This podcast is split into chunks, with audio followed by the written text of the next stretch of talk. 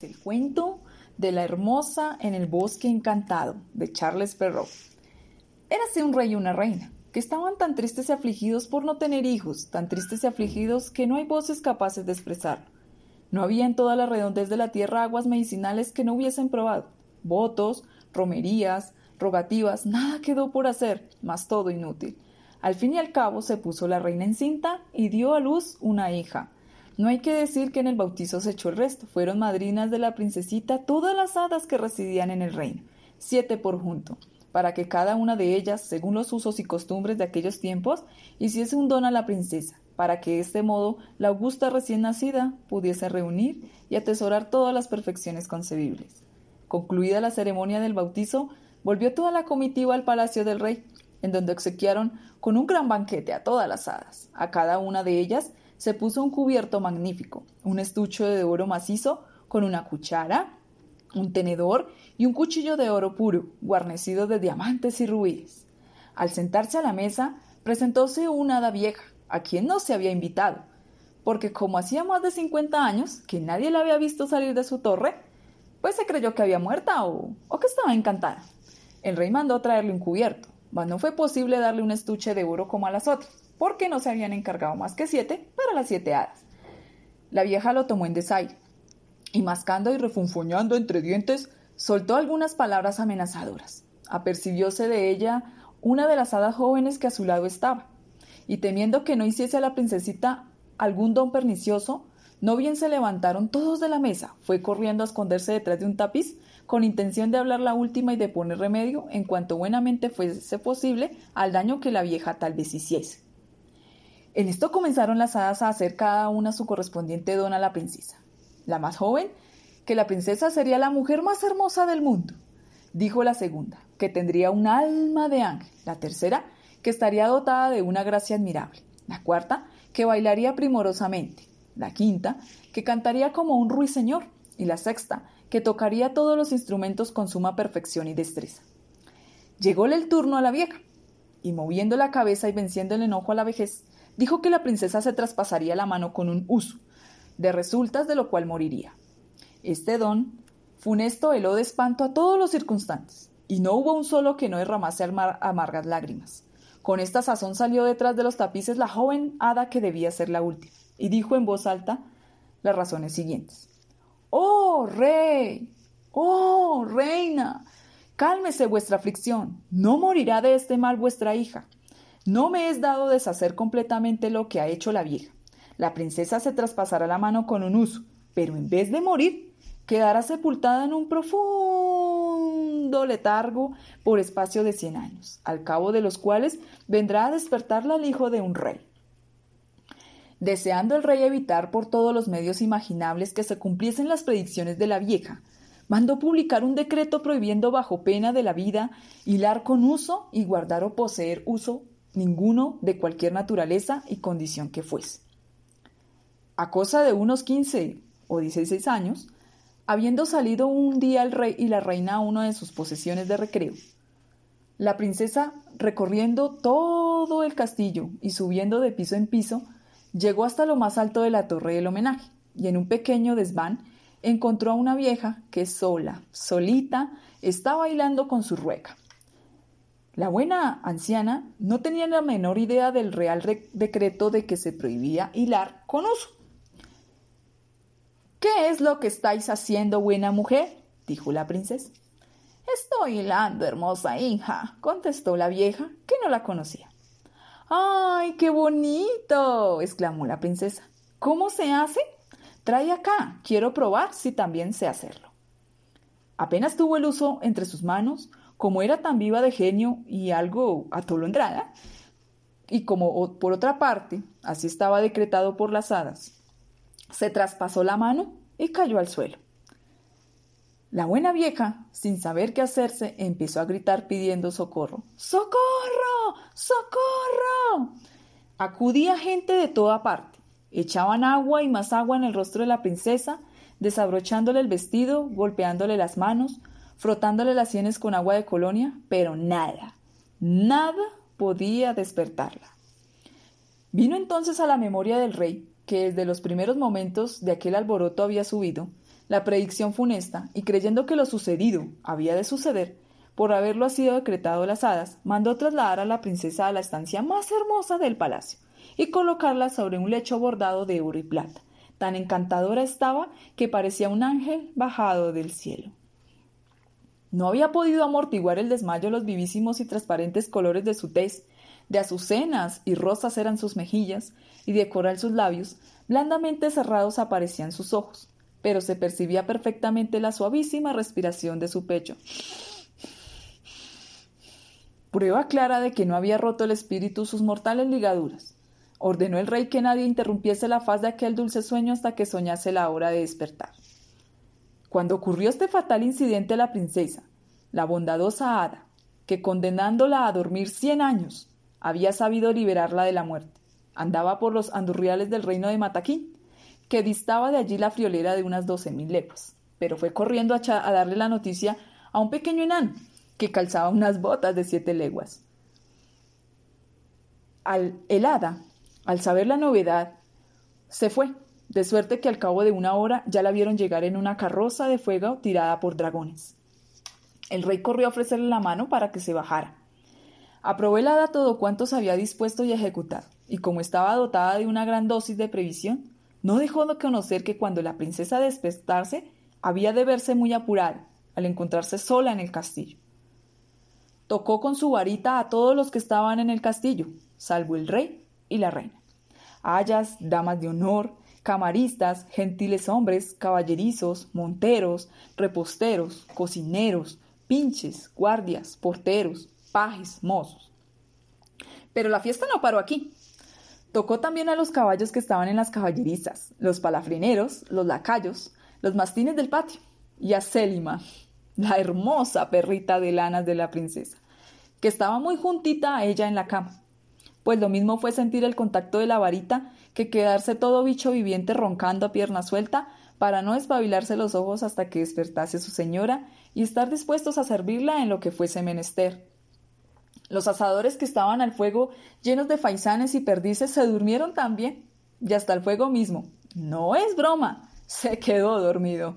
Toda fue obra de un momento. Bonitas son las hadas para estarse mano sobre mano y andarse en dibujos. Entonces, el rey y la reina, después de haber sellado un beso en la frente de su querida hija, sin que por esto se dispersase, salieron del castillo y expidieron órdenes prohibiendo la entrada a él a todo el mundo. Bien que maldita la falta que hacía semejante precaución, porque en menos de un cuarto de hora brotó alrededor de los jardines y avenidas tanta aspereza de árboles grandes y pequeños, de zarzas y cambroneras entrelazadas y enredadas unas con otras de tal suerte, que era posible que allí por allí no penetrasen ni las mismas lagartijas. Tan solo se descubrían las almenas de, los, de las torres, y esto desde alguna distancia. A nadie quedó la menor duda de que la señora Ada había hecho otra de las suyas, para que durante el sueño estuviese la princesa segura y exenta de las indiscreciones de los curiosos y mal entretenidos. Al cabo de los cien años, el hijo del rey, que entonces ocupaba el trono y que pertenecía a una familia distinta a la de la princesa dormida, salió a cazar por los alrededores del castillo y preguntó qué eran aquellas torres que se descubrían por encima de un grande y espesísimo bosque. Cada cual le contestó según lo que había oído contar, quien decía que era un antiguo castillo en que se aparecían espíritus, quien que de allí dentro celebraban el sábado todas las brujas de la comarca. La voz más general y acreditada entre el vulgo era en que en aquel encantado recinto vivía una ogra, la cual, encerrada allí dentro, tenía a todos los niños que podía robar para comérselos a su sabor, sin que nadie pudiera molestarla, puesto que nadie sino ella era capaz de abrirse paso entre aquellos intrincados y espesísimos matorrales. No sabía qué pensar de aquellos contradictorios rumores el príncipe, cuando un labrador muy anciano, despegando los labios, expresó en los términos siguientes. Mi querido príncipe y señor, hace más de cincuenta años oí decir a mi padre que moraba en ese castillo la más hermosa princesa que jamás vio el sol, y que en él había de permanecer dormida por espacio de cien años, hasta que viniese a despertarla el hijo de un rey, para cuyo tálamo la guardaba en el cielo. A estas palabras sintió el príncipe circular por todas sus venas una ardorosa llama sin que su ánimo vacilase un solo instante, se creyó destinado a dar cima y cumplimiento a tan famosa aventura, y aguijonado por el amor y por un noble y vivísimo deseo de glorioso renombre, sin encomendarse a Dios ni al diablo, resolvió poner manos a la obra en el instante mismo y averiguar la verdad del caso. No bien dirigió sus pasos al bosque, cuando los colosales árboles, los espinos y zarzas se hicieron uno a uno al lado para abrirle camino. Fuese directamente al castillo que al extremo de una larga alameda se divisaba, y no con poca sorpresa vio que ninguno de su comitiva había podido seguirle, pero porque los árboles habían vuelto a juntarse en el mismo instante de haber el pasado. No se asustó, ni se detuvo. A un príncipe joven y enamorado le sobra siempre audacia. Entró a un gran patio, y era cosa de quedarse lado de espanto ante el espectáculo que se ofreció a su vista. Reinaba un silencio espantoso. Todo presentaba la tristísima imagen de la muerte. No se veían más que cuerpos de hombres y animales tendidos por el suelo como cadáveres. Sin embargo, por las granujientas narices y sonrosadas mofletes de los porteros, conoció que solo estaban dormidos, y que algunas gotas de vino que en el fondo de sus copas se conservaban todavía, daban claras señales de haberles cogido el sueño empinando el codo. Cruzó por un gran patio enlosado de mármol, subió por la escalera y penetró en la sala de los guardias, que alineados en formación y con la carabina al hombro, roncaban como unos pioneros. Atravesó muchas habitaciones llenas de gentiles hombres y damas, dormidos todos como lirones, quien en pie, quien sentado. Entró en un aposento que parecía un ascua de oro, y en un lecho cuyas colgaduras estaban elegantemente recogidas, se ofreció a su vista un espectáculo como nunca en su vida lo había podido imaginar. Una princesa, alrededor de quince o dieciséis años, cuyo resplandor vivísimo parecía el divino resplandor de los cielos. Se acercó temblando y lleno de asombro, y se hincó de rodillas al lado de la cama. Entonces, deshecho el encantamiento, Despertó la princesa y mirándole con ojos más apasionados de lo que parecía consentir una primera entrevista le dijo ¿Eres tú, príncipe de mi corazón? ¿Cuánto has tardado? El príncipe, encantado de aquellas palabras y más todavía de la manera como habían sido pronunciadas, no sabía de qué suerte manifestar su alegría y agradecimiento, y juró y perjuró que la amaba tanto como a las niñas de sus ojos. Sus discursos no eran ningún modelo de retórica, mejor que mejor, poca elegancia y muchísima pasión. El príncipe, como era natural, estaba más cortado y más torpe que la princesa. Esta, al fin y al cabo, había tenido cien años para pensar durante el sueño lo que había de decirle. Porque, según parece, mientras la princesa estuvo dormida, la buena hada le inspiró sueños dorados y placenteros. Cuatro horas llevaban ya de parlatorio y no habían llegado a la mitad del camino. Todo el palacio despertó al despertarse la princesa, y cada cual se fue a sus quehaceres. Pero como no todos estaban enamorados, tenían hambre que les, que les crucificaba. La camarera mayor, a quien como a todos los demás le ladraba el estómago, no tuvo que esperar, y fue a decirle a la señora que la comida estaba en la mesa.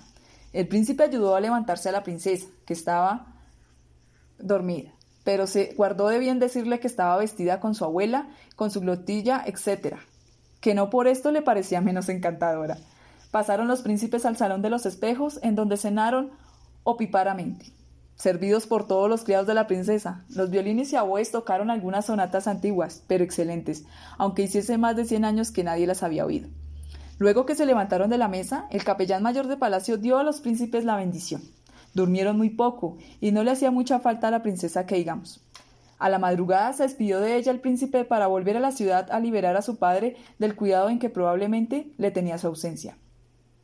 El príncipe dijo a su padre que cazando por el bosque se había extraviado y que había dormido en la choza de un carbonero, donde tuvo que contentarse con un poco de pan y un poco de queso. El rey, que era un buen hombre, le creyó, pero la reina no se tragó tan fácilmente el anzuelo, pues como notase que su hijo solía cazar todos los días y que cuando pasaba dos o tres noches fuera de casa no se quedaba nunca sin alegrar algún frívolo pretexto, no tardó en conocer que el cigüeñuelo niño andaba en la trampa Dos años habían transcurrido sin que sufriesen alteración ni menoscabo las relaciones amorosas de los príncipes. Y de dos hijos que les dio el cielo, al primero, que fue una hermosa niña, le pusieron por nombre Aurora. Y el segundo, que fue varón y cuya extremada hermosura aventajaba en algunos quilates a él el de su hermana, se llamó Lucero. La reina, con ánimo de sondear el corazón de su hijo, Decíale muchas veces que estaba muy puesta en razón y que los jóvenes se divirtiesen. Pero ya se guardó él a revelarle nunca el secreto. Aunque amaba a su madre, le temía, porque era descendiente de una familia de ogras, y solo por sus muchas riquezas podía haberle dado al rey la mano de su esposo. Susurrábase en la corte que la reina conservaba todos los instintos de su raza, y que, viendo niños, tenía que reprimirse y violentarse para no hincarles el diente. Por todas estas razones el príncipe se aguantó e hizo bien en callarse. Pero luego, que el rey hubo pasado a mejor vida, que fue a los dos años, el príncipe, hallándose ya en posesión de la corona, hizo público su casamiento y con mucha pompa y solemnidad fue a buscar a la joven reina a su castillo. La capital hizo un recibimiento magnífico a su nueva soberana, que se presentó en medio de sus dos hijos. Pasado algún tiempo el rey salió a guerrear contra el emperador de Cantalambuta, vecino suyo. Encargó la gobernación del estado a su madre, recomendándole muchísimo a su mujer y a sus hijos. Debía permanecer en campaña todo el verano. Y apenas volvió la espalda cuando la reina madre envió a su nuera y a sus nietecitos a una casa de campo rodeada de bosques, para poder saciar con toda comodidad su brutal gula. A los pocos días se fue también a la casa de campo y dijo a su mayordomo Mañana a la comida quiero comerme a mi nietecita Aurora. Señora. exclamó horripilado el mayordomo. Lo mando, dijo la reina. Quiero comérmela en salsa de mostaza con un poco de cebolla y vinagre.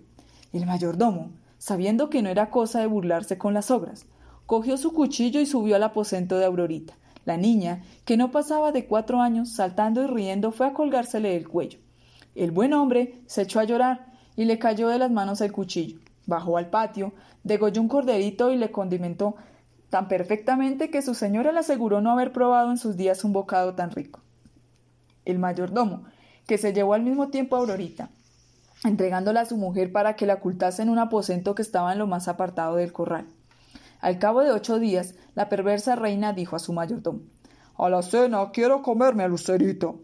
El mayordomo, resuelto a burlarla por segunda vez, cayó el pico y fue en busca de Lucerito, a quien encontró con un florete en la mano, esgrimiéndolo contra un mono muy grandón. El rapazuelo no tenía más de tres años.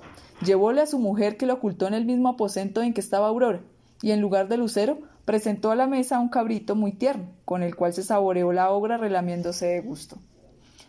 Hasta entonces todo había salido a pedir de boca, pero una tarde la bribona de la suegra dijo al mayordomo Quiero comer a la reina, aderezada con la misma salsa que sus hijos. Entonces sí que el pobre mayordomo no las tuvo todas consigo. La joven reina había cumplido veinte años, sin contar lo ciento que había estado durmiendo. Su cutis, bien que nevado y finísimo, debía de estar ya algo duro. ¿Y cómo encontrar en el corral ninguna oveja a propósito para el caso? El mayordomo, para salvar su propia vida, decidióse a degollar a la joven reina, y subió a su estancia muy resuelto a soltar la capa. Procuró enfurecerse y penetró puñal en mano en la habitación de la reina. Sin embargo, no queriendo cogerla de sorpresa, hízole saber con mucho respeto la orden que había recibido de la reina madre. ¿Qué remedio? contestó la joven reina, presentándole la garganta. Obedece. Yo iré a ver a mis pobres hijos, a las pobres telas de mi corazón. La infeliz reina los creía muertos desde que sin decirle una palabra se los había robado. No, señora, no, contestó el pobre mayordomo movido a compasión. No morirá y volverá a abrazar a sus hijos, pero ha de ser en mi casa, en donde los oculté, y por vida mía he de engañar por tercera vez a la reina madre dándole a comer una sierva. Al momento la acompañó a su habitación, en donde dejando que abrazase a sus hijos y que ellos llorasen, guisó una sierva, que la reina madre saboreó con el mismo apetito y afán que si se hubiese comido a la joven reina. La antropófaga de la reina suegra estaba tan satisfecha de su crueldad y ya se disponía a decirle al rey, cuando estuviese de vuelta, que los lobos carniceros habían devorado a su esposa y a sus dos hijos.